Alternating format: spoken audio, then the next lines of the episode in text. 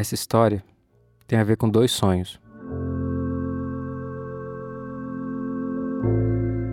O primeiro, no sentido daquelas coisas que a gente vê quando dorme, e o outro é um sonho no sentido de desejo, de um ideal que depois acabou se realizando de verdade.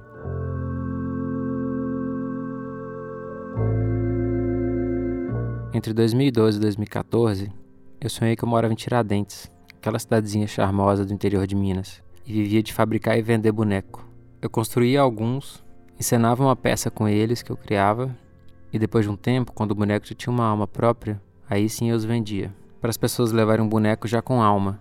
Mas o lugar onde eu sonhei que era meu teatrinho existia de verdade. E já tinha visto umas marionetes de penduradas nas janelas de lá. Mas na época, Achei que era só mais um artesanato dentre tantos que tem na cidade. Eu não sabia que faziam parte de uma companhia de teatro de bonecos que já tinha uma história muito rica. Que atrás daquelas janelas, alguém já estava sonhando uma coisa parecida com o meu sonho.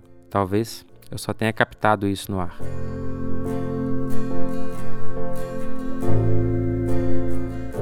Aqui, nossa, para começar a descrever aqui o, o, o, teatro Casa de Boneco, Teatro Casa de Boneco, primeira coisa que eu tenho que falar é que, que eu, eu, eu é, aqui para mim, eu estou dentro de um sonho, assim, que foi, foi desde muitos e muitos anos, desde quando eu comecei a fazer os bonecos, eu, eu, eu já acreditava que eu poderia vir morar em Tiradentes e poder trabalhar com teatro de bonecos aqui.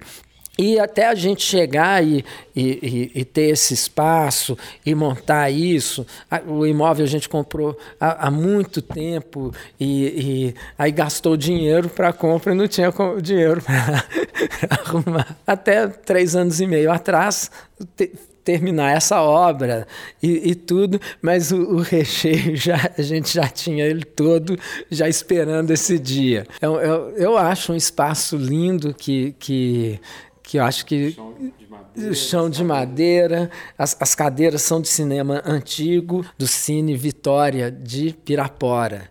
Tem o, o, as varas de luz, o forro todo de madeira. Temos os bonecos de pendurados já para dar esse ah, para a pessoa que aqui entrar já já entrar um pouco ne, nesse mundo né do teatro de bonecos esse mundo lúdico aqui a gente deixa em exposição, mas que são bonecos que a gente usa. Inicialmente ali o, o, o, o, bloquinho, que é aquela marionete maior, remetendo a um boneco gigante né, do carnaval, e ali os gatinhos, que vocês devem lembrar que eram aquelas fantasias que faziam com usavam que depois pararam de fazer o que o pessoal mascarava colocando fronha na cabeça, dava um nozinho na pontinha das fronhas, fazia um buraquinho para os olhos e ninguém sabia quem que era aquela pessoa que estava ali. Tem um boi. Tem um boi, que aqui também foi uma referência de um boi que eu acho que eu vi uma ou duas vezes quando eu era criança. E a gente faz, é o bloquinho, o menor bloco do mundo. No carnaval a gente desfila com eles e o bloquinho a gente sai daqui do teatro, vai até, até a esquina, até ali a a tapioca e volta. Também é o menor desfile do mundo.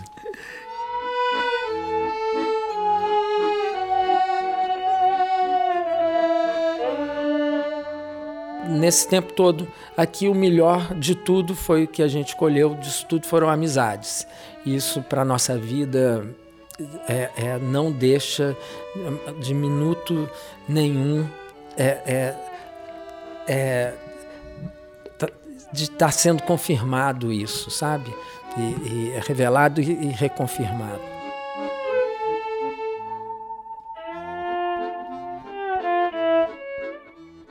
Então, em breve aqui no podcast, uma conversa com o Nado contando sua história, alguns sons de sua peça para vocês tentarem adivinhar o que está acontecendo, e depois uma prosa dentro da oficina de onde saem suas crias.